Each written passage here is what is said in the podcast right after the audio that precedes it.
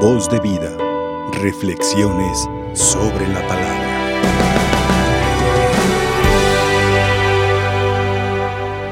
Hermanos, esta celebración, esta Eucaristía, a través de esta palabra que se ha proclamado, a través de esta palabra que nosotros hemos escuchado, en lo personal nos llena de entusiasmo y de esperanza.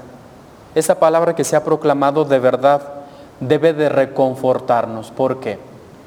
Porque nosotros a través de estas lecturas hemos escuchado, hemos sido testigos que el elegido, los siervos del Señor, los discípulos, son personas como nosotros, seres humanos con defectos, con limitaciones, que hemos escuchado nosotros en la primera lectura a un siervo, a un siervo bueno, a un elegido del Señor que sufre como nosotros, que tiene dificultades como nosotros, problemas y que sufre. También por otra parte, nosotros en esta página del Evangelio hemos escuchado que también los discípulos, los elegidos del Señor, los siervos de Dios, son personas también a veces con ambiciones, como nuestras ambiciones, con pecados y defectos como los nuestros que hemos escuchado nosotros en este relato del Evangelio de Lucas, a un grupo de discípulos, a un grupo de elegidos, de amigos del Señor, discutiendo que quién es el más importante, que quién es el que sobresale. Pero también vemos a un discípulo, a Juan, el amado, que le dice al Señor, oye Señor, vimos a uno que ha expulsado los demonios, pero como no es de nuestro grupo, como no pertenece a nosotros, se lo prohibimos. Deja entrever la envidia y sin embargo vemos, vemos que el Señor les anima, les habla. Al escuchar pues estas lecturas, al escuchar hermanos esta palabra, repito, esta palabra debe de reconfortarnos. ¿Por qué? Porque hemos descubierto, porque hemos contemplado que los discípulos son personas como nosotros, con sufrimientos, con problemas, con dificultades, pero también con ambiciones y con pecados.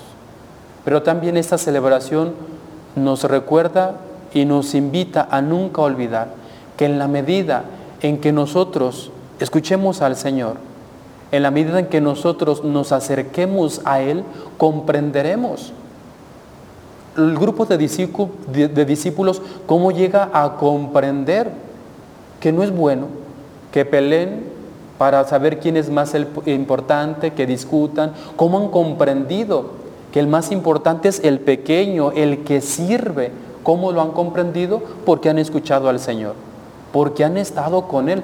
¿Cómo vamos a comprender? ¿Cómo vamos a entender? ¿Cómo vamos nosotros en nuestra vida, de nuestro corazón, a arrancar los pecados en la medida que también nosotros estemos cerca del Señor y le escuchemos?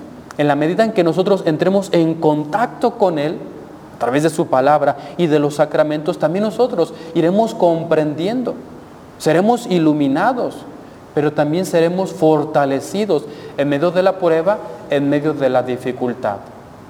Hoy pues, queridos hermanos, la palabra nos recuerda que tú y yo, discípulos del Señor, somos seres humanos, con defectos y con limitaciones. Nos equivocamos, cometemos pecados, tenemos pruebas, tenemos dificultades. Por eso hoy la palabra del Señor esto nos invita a acercarnos a Él, a buscarlo, porque solamente Él nos irá formando, nos irá educando, porque solamente Él, con su gracia, irá arrancando de nuestro corazón el pecado, la maldad, la soberbia, porque solamente Él con su luz nos sacará de las tinieblas del error y nos conducirá a la verdad. Pero también es cierto que solamente si estamos cerca de Él, encontraremos apoyo y fortaleza en medio de la prueba, en medio de la dificultad. Hoy pues, queridos hermanos, al participar de esta mesa, al participar de este santo sacrificio, buscamos al Señor con la esperanza de aprender de Él, con la esperanza de ser confortados en la prueba y en la dificultad. Que la Virgen María interceda por todos. Que así sea. Voz de vida. Reflexiones sobre la palabra.